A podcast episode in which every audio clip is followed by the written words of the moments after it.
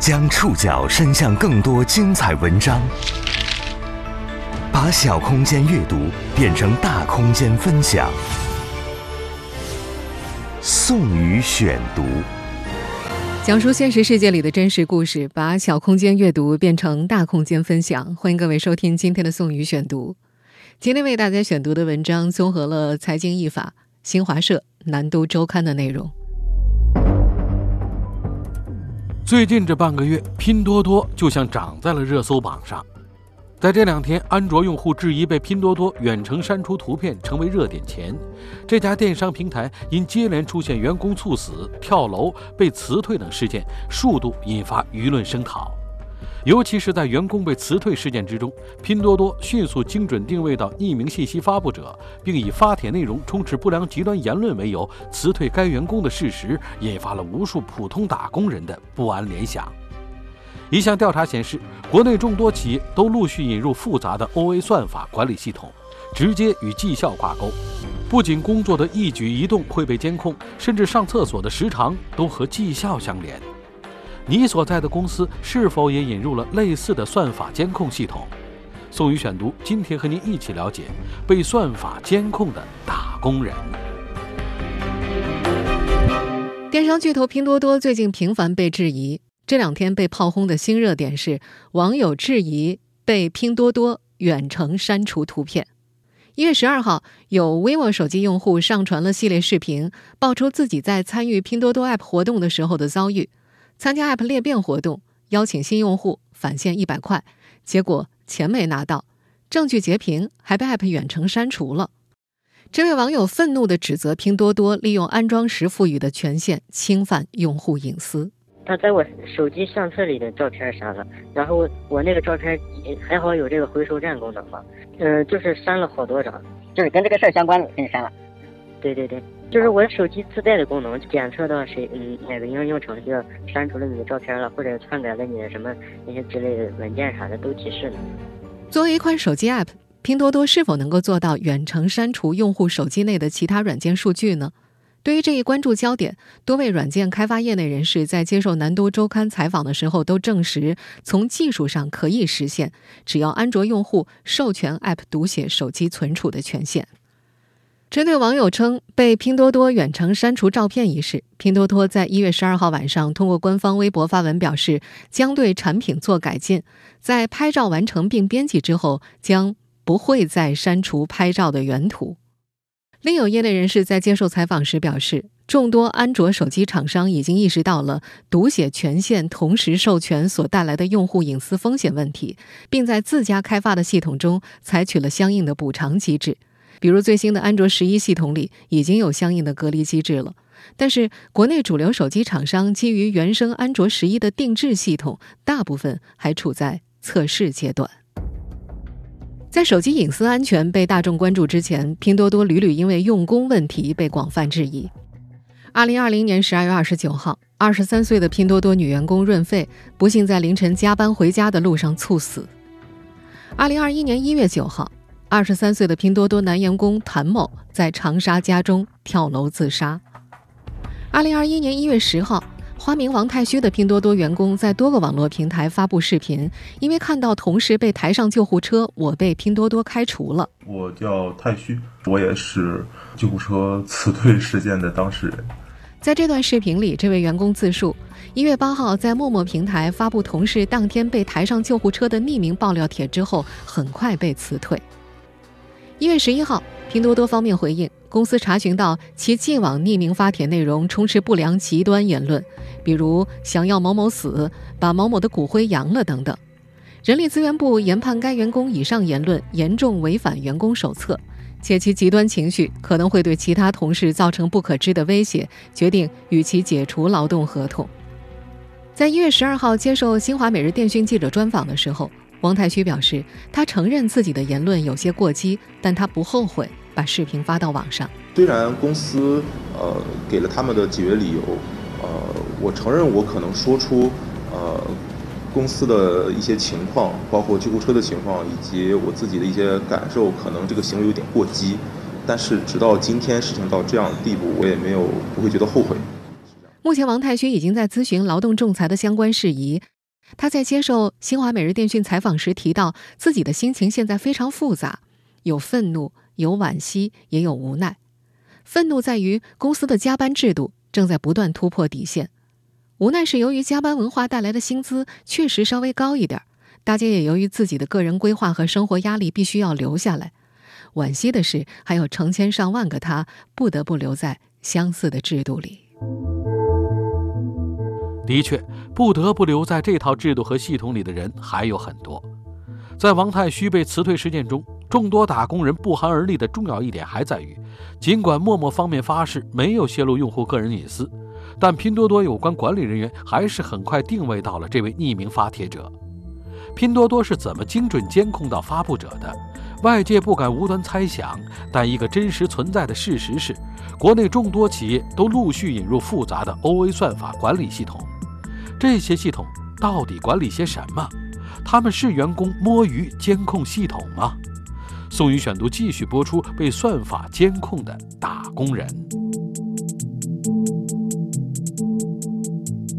二零二零年十二月中旬的上海，寒流初至，西北季风穿过街巷，催行人裹紧大衣。夜晚十一点半。徐汇区漕宝路一家大型民营建筑工程公司门前，十多个行色匆匆的身影依次用工卡刷开了门禁。一部分人分两部电梯上楼，方才还谈笑风生呢，这时却集体沉默了。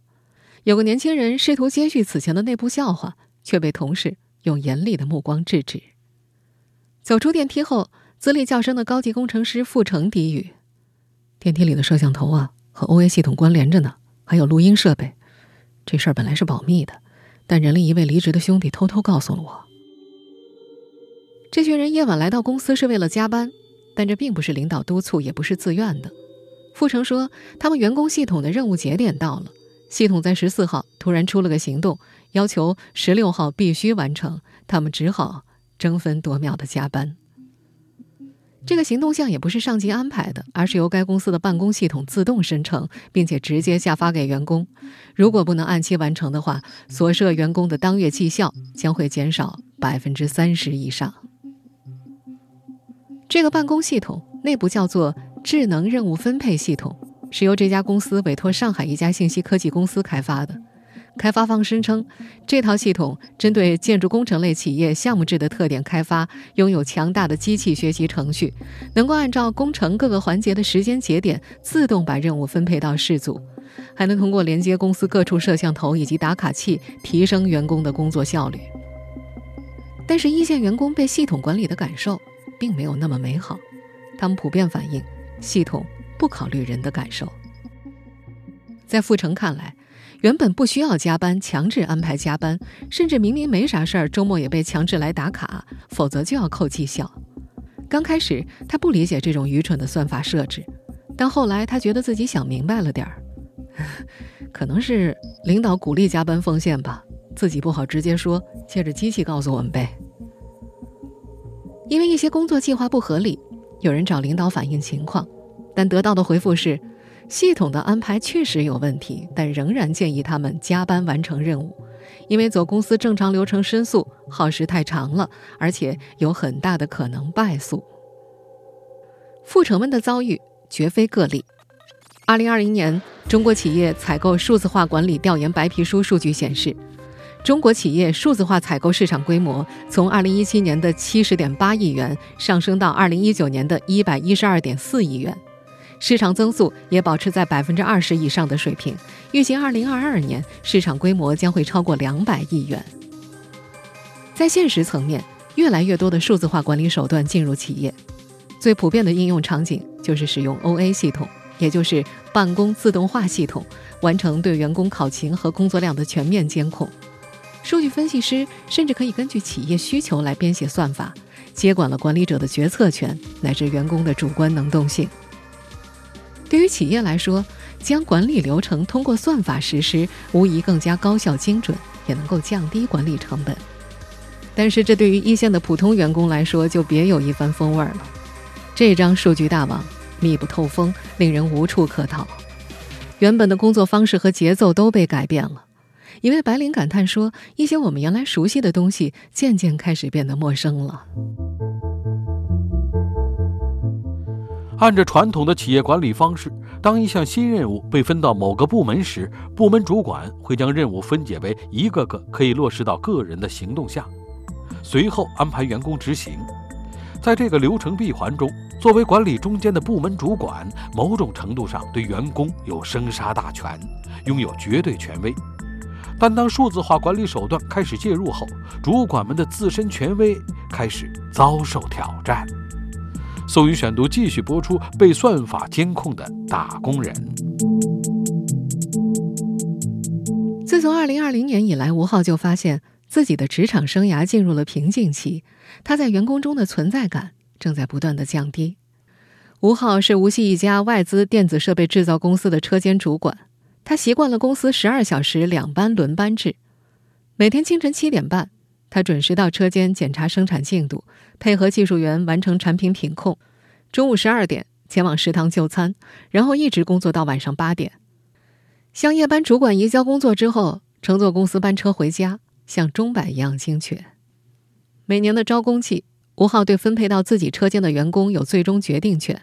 日常工作中，他还负责车间员工的日常管理、指导、培训以及评估。以往总会有老家亲戚找到他，央求其把自家孩子招入车间；也有工人和技术员偷偷请求在绩效考核和请假上给予方便。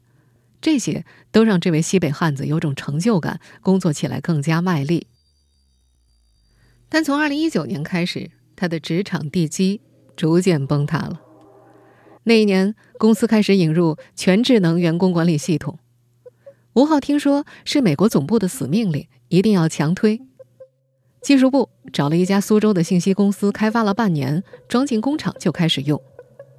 新系统的车间终端包括二十多个遍布车间的摄像头，录入所有工人信息的 OA 系统和车间门口的电子考勤系统，它们分别有不同的功能。摄像头记录下车间内所有工人的在岗情况，并且监测他们的工作效率。比如每一个元件都有规定的加工时长，系统会通过摄像头画面识别工人的动作。如果用时过长的话，将会体现在月末对这名工人的考核里，并且扣除相应的绩效。考核员也会对系统判定结果进行人工复核。电子考勤系统则把之前设在公司大门口的打卡程序细化到了车间。工人如果离开车间，必须要刷卡。如果离开超过十五分钟，这项记录就会和摄像头记录一起被提交到 OA 系统里，并且在月末核算的时候扣除绩效。OA 系统记录工人当月的工作量和缺勤情况，他们将摄像头录像和考勤记录一并归档。超额完成者将受到额外奖励，缺勤和效率低下者将被扣工资。虽然公司规定车间主管对于绩效考核的最终决定权，但是吴浩认为自己已经彻底失去了对员工的管控力。如果员工真的对考核结果提出异议，上级一般会采信 OA 系统的决定。他们认为机器不会出错，而他。可能会夹杂私人感情。系统运行一年多来，跟吴浩搞关系的人越来越少，看起来这是一件公平的事情。但吴浩并不这样认为，在他看来，自己和一线工人曾经紧密的关系开始变得淡漠。从前他会照顾一下家里有急事的工人，比如不走流程给他们批上半天假，防止他们用掉请假的限额。也会通过给机灵的工人额外绩效，以鼓励流水线创新，笼络人心。但当一切严格按照算法程序来运转的时候，主管就失去了粘合剂的作用。二零一九年夏天，有一件事让吴浩记忆犹新：有一位工人去洗手间的时间超出规定时间三秒钟，月末结算的时候，系统就扣了他五十块的工资。工人提出申诉，吴浩给人力部门打电话反映。得到了一句冷冰冰的答复：“超出一秒也是超啊，要遵守规章制度。”这件事儿很快就传遍了整个车间。吴浩在食堂吃饭的时候，听工人们议论：“老吴不顶用了，现在上面只看电脑。”他认为，当主管对于工人来说没用之后，曾经良好的协作关系就会丧失，大家都开始自顾自，工作关系培养不出来。为了几秒钟的效益，破坏了车间上下的协同关系，他觉着有些得不偿失。广州一家著名快销公司的市场营销部副主管方金云和吴浩有着相同的感受。这位一向以独立有主见著称的女强人，已经在这家公司工作十多年了，从初出茅庐的应届生成长为团队的中坚力量。此前，她需要审批员工递交的每一张图表和项目计划书，做出批改意见，同时为本部门员工制定工作培养计划，由她来告诉员工们该怎么应对各种情况。三年前。公司为了减轻一线管理者日常流程性负担，从意大利引入了一套自动决策系统之后，情况就开始发生变化了。在系统中，员工工作及培养规划被算法设定为若干个固定流程，运营、技术、法务各自有一套养成线，员工按照时间流程一个节点一个节点走就行了。方金云的工作则简化为辅助员工工作，规范化员工提交的各类文件，乃至组织团建。当然，章程规定部门主管仍有最终决定权，但方金云似乎很难动用这种权利。他记得，为了抢到最高的供应商竞价，他手下的一位员工创造性的简化了和客户的对接流程，比原计划提前半个月完成任务。但关键的项目计划书和客户电子签字都没有落实。按照系统规定，属于行动项未按时关闭，要扣除这位员工数百元的工资。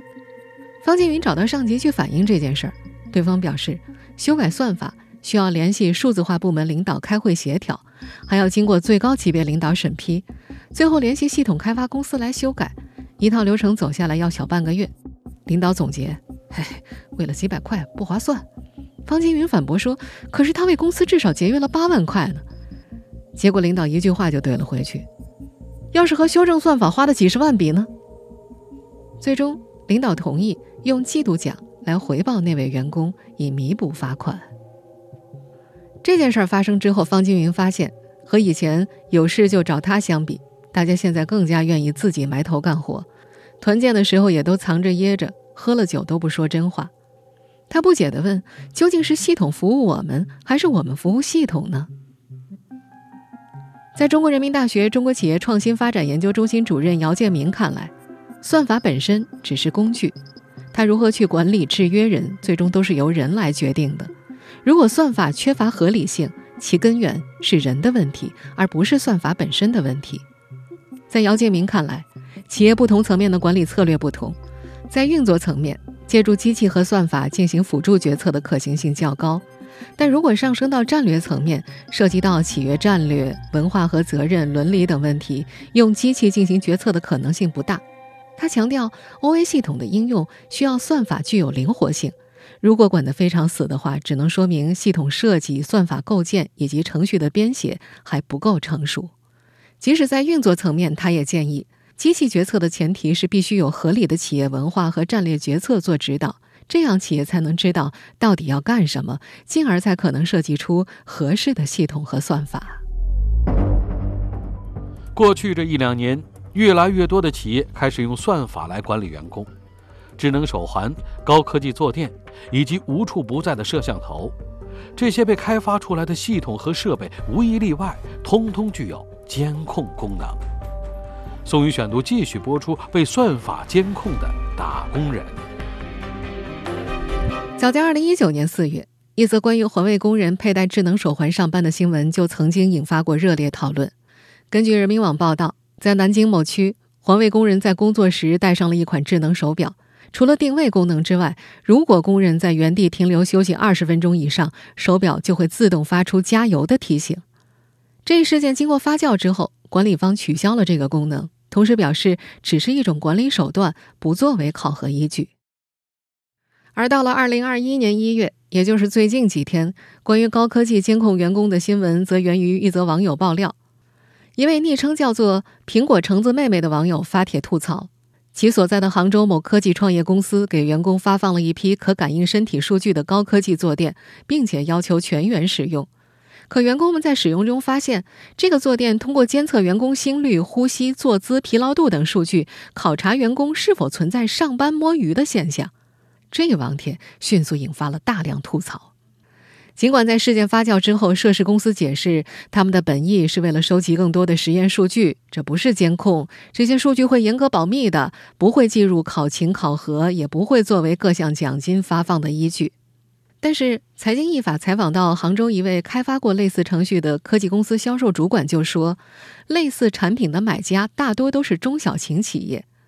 在提出要求的时候，企业就会明确提出要让监控数据及时上传到统一终端，方便监控员工的工作情况。这位主管说：“不是为了监控，那扯淡呢！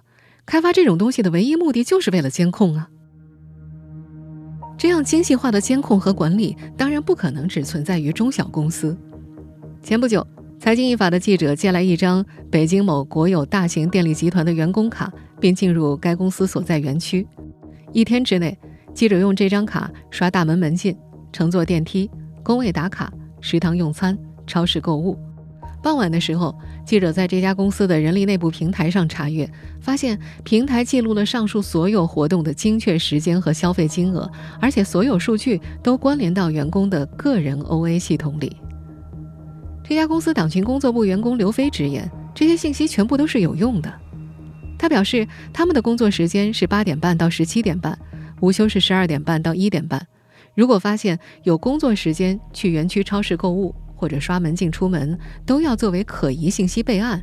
绩效考核也会把这些信息纳入。如果一个月类似的现象超过五次，就会自动扣除一部分奖金。但奇特的是。这家企业的大多数员工对这个政策并不知情。既然会扣钱，为什么员工会不知情呢？刘飞透露说，因为扣的是年终奖的钱，一般人谁会注意年终奖少个百八十一两百的呢？还以为是扣税啥的呢。他表示，这种办法已经被当作控制成本的秘诀使用好多年了，每年都可以为公司省下近百万的资金。刘飞说呀。有类似操作的企业在行内并不少见，他们集团是向其他友商学来的。据他所知，其他友商又是向一些上市的民营企业学来的。上海一家科研民企员工王菲菲就遇到过类似的事情。二零二零年八月，她选择离职，没想到公司要求她赔付一笔数百元的误工费。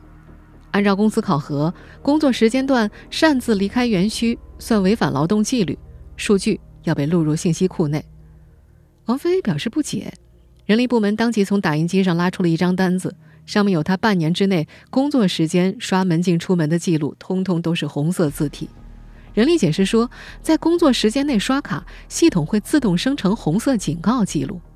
王菲菲非常委屈，她只是去便利店买了个饭团。可人力部门回应，白纸黑字的劳动纪律，在他入职前就已经知晓了，这属于明知故犯。扣钱理所当然。还有些公司就更有高招了。一位不愿意透露姓名的知名上市房企的一线业务经理表示，他所在的公司正在考虑和一家软件公司合作开发总部室内地图，以更好的管控内部员工的到岗率。这位业务经理介绍说：“呀，招标书项目写的是为了更好的设计办公格局，但是实际上他们都明白，这个项目主要是人力部门提出的。”据说呀，一款优秀的室内地图软件可以精准的定位、完美记录员工进入及离开这一区域的时间，还可以统计停留时间。这样一来，哪个员工要溜号，系统上看得一清二楚。企业类似行为是否损害员工的隐私权呢？北京师范大学法学院教授刘德良表示。企业基于工作场所对员工的管控行为虽然不人性化，但并不侵犯法律意义上的个人隐私。但他同时强调，过于严格、缺乏人性化的管理，往往不利于企业员工的积极性以及创造性的发挥。企业不合理的算法需求，作为乙方的系统开发公司有深切体会。作为业内人士的他们，怎么看待自己开发的监控系统？宋宇选读继续播出。被算法监控的打工人，一位不愿意透露姓名的 OA 系统开发公司的市场主管就透露，到他们公司咨询的各类企业，往往更加关心数字化的名头，以便向政府和上级要补贴。至于数字化的时效和可能产生的负面效应，他们并不关心。这位主管讲述了一个他亲身经历的案例。一家大型地产国企数字化部门负责人通过熟人找到他，要求他承包该公司接下来的数字化升级。随后，这位负责人发过来的详尽升级计划让这位主管惊呆了，里面全是虚头巴脑、堂而皇之的理论布局啊、战略，没有提任何工作效率和简化流程的东西。这位主管说：“事实上，按照对方的要求，很多东西都是自相矛盾的，既要实现工作日程的全面流程化，又要提升创新创造效率，以现有的条件根本就做不到。”这位 OA 公司的系统开发主管。把对方公司的数字化负责人约出来吃饭，席间反复强调这个计划需要调整，但负责人面露难色。哎呀，这些都是领导定的嘛，不可能变动，必须要全部实现。主管当时就告诉对方：“你这是在为难我呀！按照你们的工作特点，实现全面无纸化和算法分配任务，效果一定不好的。”可对方仍然坚持，无奈之下。OA 系统开发公司按照要求完成了升级任务。这位主管苦笑说：“一年之后的回访调查让他印象非常深刻。对方公司的一位员工一听他们就是开发商，直接就问：‘你们就是 OA 系统的开发者？你们懂不懂市场啊？会不会搞系统啊？不会做赶紧滚蛋！’”中国人民大学中国企业创新发展研究中心主任姚建明指出。很多企业在数字化转型中出现问题的原因，大多是因为用纯技术的角度思考数字化转型的问题，而忽视了其中的管理逻辑。在这种前提下做数字化改造肯定是没有价值的。他建议，在进行合理企业管理决策的时候，企业管理者应该综合考虑企业、客户和社会等各个方面的诉求价值。可以说，当前没有一家成功的数字化转型企业，未来也不可能有。因为数字化转型是一个过程，它永远在路上。姚建明特别指出，西方的管理理论不一定完全适用于中国的情境，这是因为西方的管理学理论和逻辑构建的前提和中国是有一定差异的。相对而言，西方企业进行确定性决策的概率较高，对于未来趋势的可控性较高。但是中国企业所处的外部以及内部环境和西方差异很大。面对复杂多变的环境，做科学确定性的决策是相对较难的。另一方面，西方有很多上百年的著名企业，其内部管理不可谓不精细，但仍然面临着经营不善或者倒闭的困境。究其原因，企业经营管理中涉及的文化战略以及创新性的决策等等，特别是涉及企业中最关键的资源人的相关决策，某种程度上都不是完全依靠科学理论和方法能够实现的。姚建明总结说：“企业管理是科学和艺术的统一。一个合理的决策，不论是人来进行，还是机器和算法来进行，都需要科学和艺术相结合。而这些最终都是需要人来实现的。”正在收听节目的各位朋友们，你所在的公司是否引入了类似的算法监控系统呢？你的公司收入？是否受到算法和系统的影响？你觉着我们能逃脱算法的控制吗？